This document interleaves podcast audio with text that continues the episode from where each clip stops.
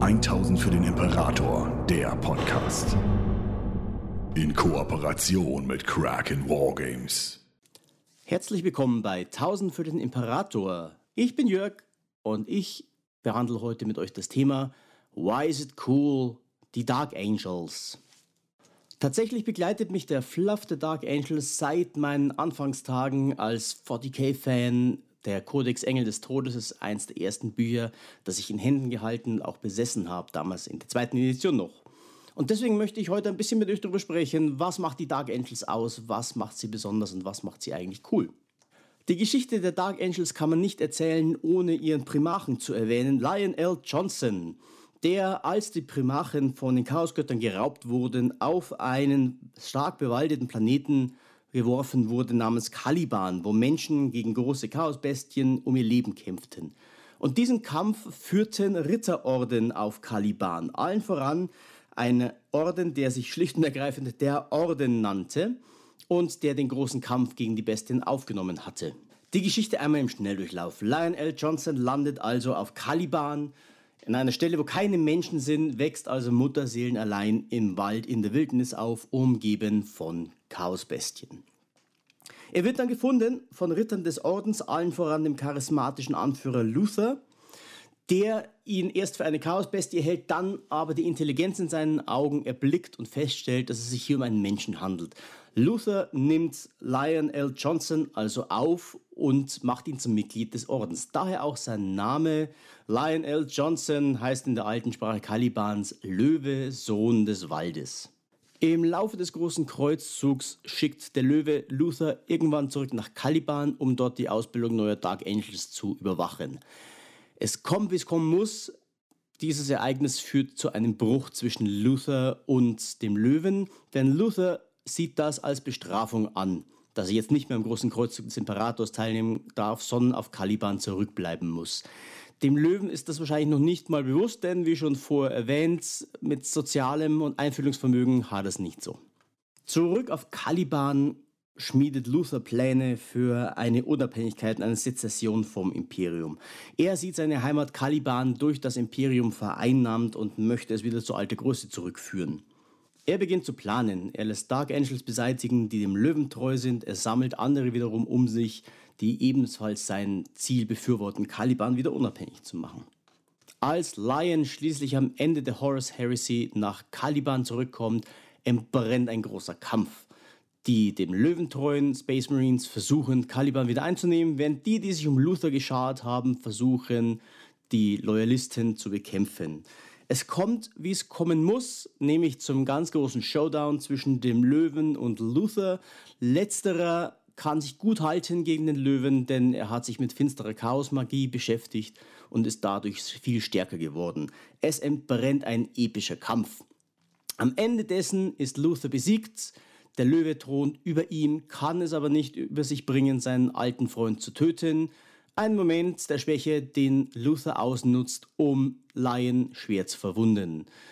In diesem Moment und ob der großen Kämpfe entbrennt ein großer Warpsturm, der Caliban in Stücke reißt und die verbliebenen Luther-treuen Dark Angels in den Warp reißt und über den gesamten Warp verteilt. Caliban selbst zerbricht in viele, viele kleine Stücke. Und das größte Stück ist das, auf dem die Ordensfestung Alderuk der Dark Angel steht. Das bleibt übrig und soll in Zukunft die mobile Raumfestung der Space Marines sein, The Rock oder auch der Felsen. Den Löwen hat man zum Schluss nicht mehr gefunden. Angeblich haben ihn die Wächter der Dunkelheit weggezerrt. Man muss sich da auf die Aussage von Luther verlassen, den man sehr wohl noch gefunden hat, jammernd und wehklagend. Der Codex Dark Angels berichtet uns, dass der Löwe nun im tiefsten Herzen des Felsen liegt, in einer Kammer, die nur die Wächter der Dunkelheit kennen, seine Wunden verheilt, bereit aufzuerstehen, wenn der Imperator seine Dienste wieder benötigt. Für die Dark Angels stellt die Zerstörung Calibans eine sehr tiefe Zäsur dar. Als Ritterorden eh schon in Hierarchiekreise eingeteilt und eher monastisch organisiert, wird man jetzt nur noch verschwiegener. Jetzt hat man ein dunkles Geheimnis, das man hüten muss – nämlich die gefallenen Engel. Die weitere Geschichte der Dark Angels ist davon dominiert, dass man nun versucht, diese gefallenen Engel, die der Warpsturm über die gesamte Galaxis verteilt hat, wieder einzusammeln.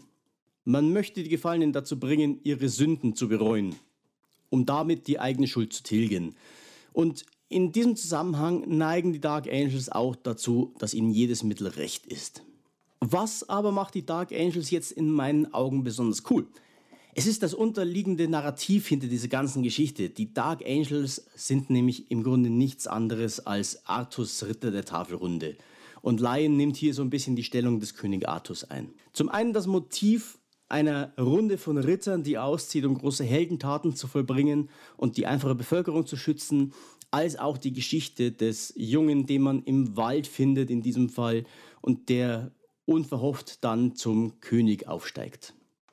Und auch das Ende erinnert uns sehr an die Artus-Sage. Es kommt zum großen finalen Kampf, der auf Verrat beruht. Zum Schluss haben wir Artus gegen Mordred, aka Lion gegen Luther. Und er endet damit, dass der große Herrscher hinterrücks niedergestochen wird von in dem Fall seinem besten Freund.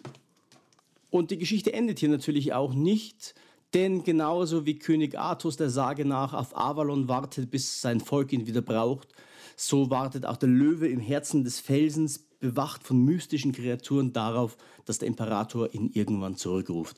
Es ist also von vorn bis hinten die Sage von Artus Rittern. Angefangen von großen Heldentaten bis hin zu Verrat, bis hin zu dem mystischen Ausblick auf einen Retter, der unterm Felsen wartet. Gleichzeitig finde ich persönlich aber auch cool, dass die Dark Angels eben ein Orden mit Ecken und Kanten sind. Nicht so glatt geschliffen wie zum Beispiel die Ultramarines, sondern sie haben ein düsteres Geheimnis. Sie gehen über Leichen, um ihr Geheimnis auch wirklich geheim zu halten.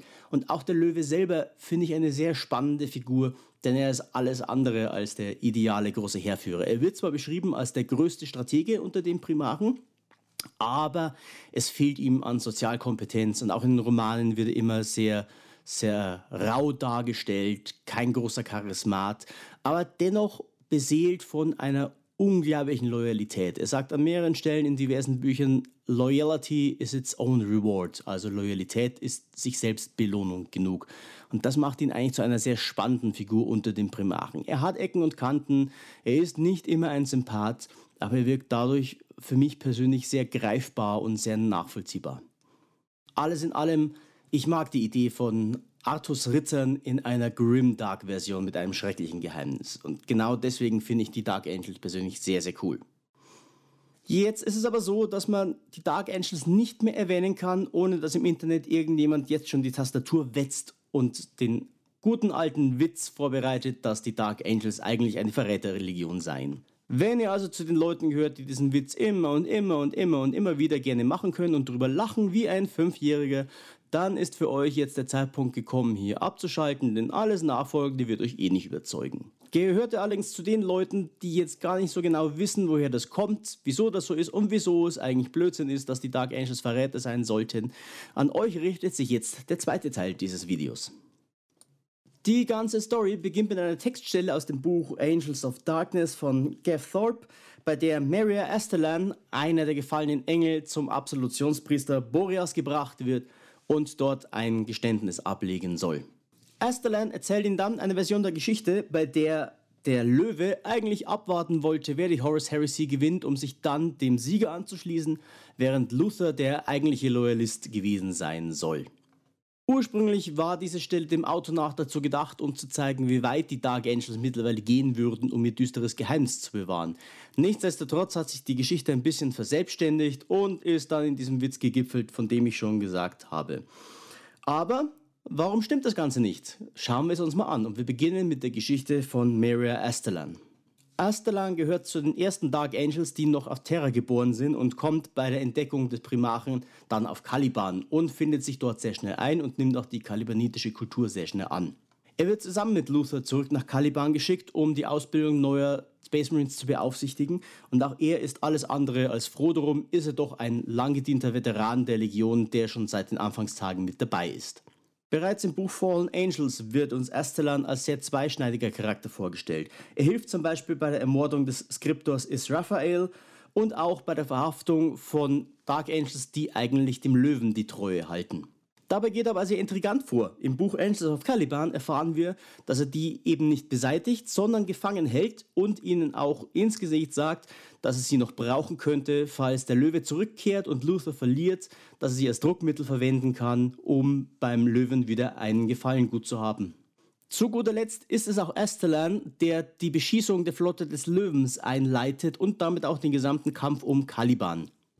Insgesamt also ein sehr zwielichtiger Geselle, auf dessen Wort man nicht allzu viel geben sollte, denn im Laufe der verschiedenen Romane wird auch klar, dass Asterlan alles sagen würde, um selber gut dazustehen.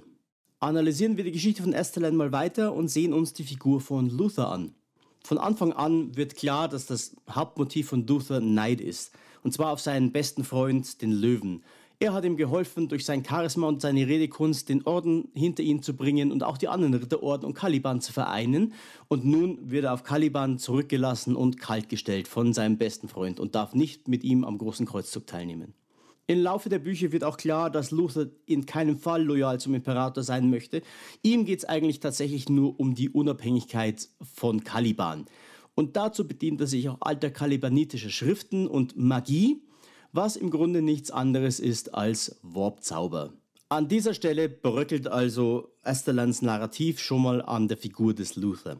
Schauen wir uns auf der anderen Seite an, was Estelan über den Löwen sagt. Er bestätigt hier, dass der Löwe einer der größten Strategen des Imperiums ist und das wundersame Talent hat, den Ausgang von Schlachten voraussehen zu können. Er argumentiert nun, dass der Löwe genau deswegen abwartet, wie die Horus Heresy ausgeht, um sich dann dem Sieger anschließen zu können, also ein Opportunist ist. Denen entgegen stehen aber die Geschichten um das Imperium Secundus und das Verhalten von Lionel Johnson nach der Festnahme von Conrad Curse. Curse teilt dem Löwen nämlich mit, dass er eine Vision hatte, bei der er sieht, wie er von einem Assassinen des Imperators getötet wird, der aber noch gar nicht geboren ist. Der Löwe erkennt richtigerweise darin einen Beweis, dass der Imperator noch nicht besiegt und tot ist. Obwohl Gilliman ihn kurz zuvor aus dem Imperium Secundus und aus Ultramar verbannt hat, kehrt er trotzdem zurück, um seinen beiden Brüdern diese Nachricht zu überbringen und riskiert damit den Zorn der beiden. Nicht nur, dass er also nicht einfach nur abwartet, was passiert, er versucht auch seine beiden Brüder noch zu bewegen, dem Imperator zu Hilfe zu eilen, was zum Schluss auch dazu führt, dass die Blood Angels bei der Verteidigung des imperialen Palasts überhaupt anwesend sind. Am Ende des Buches Angels of Caliban erhält er außerdem noch den Hinweis, dass sich auf Caliban die Revolte anbahnt, verzichtet aber dennoch darauf, zu seiner Heimatwelt zurückzukehren, um diese Revolte zu beenden und versucht stattdessen dem Imperator zu Hilfe zu eilen. Leider erfolglos. Wie der Löwe zum Imperator und Imperium steht und wieso er auch mit Feuer und Schwert über Caliban herfällt zum Schluss, kann man auch seinen Worten entnehmen, mit denen er immer wieder zitiert wird. Loyalty is its own reward. So, das war's dann für heute. Ich hoffe, ihr fandet es interessant und habt was gelernt. Und noch viel Spaß.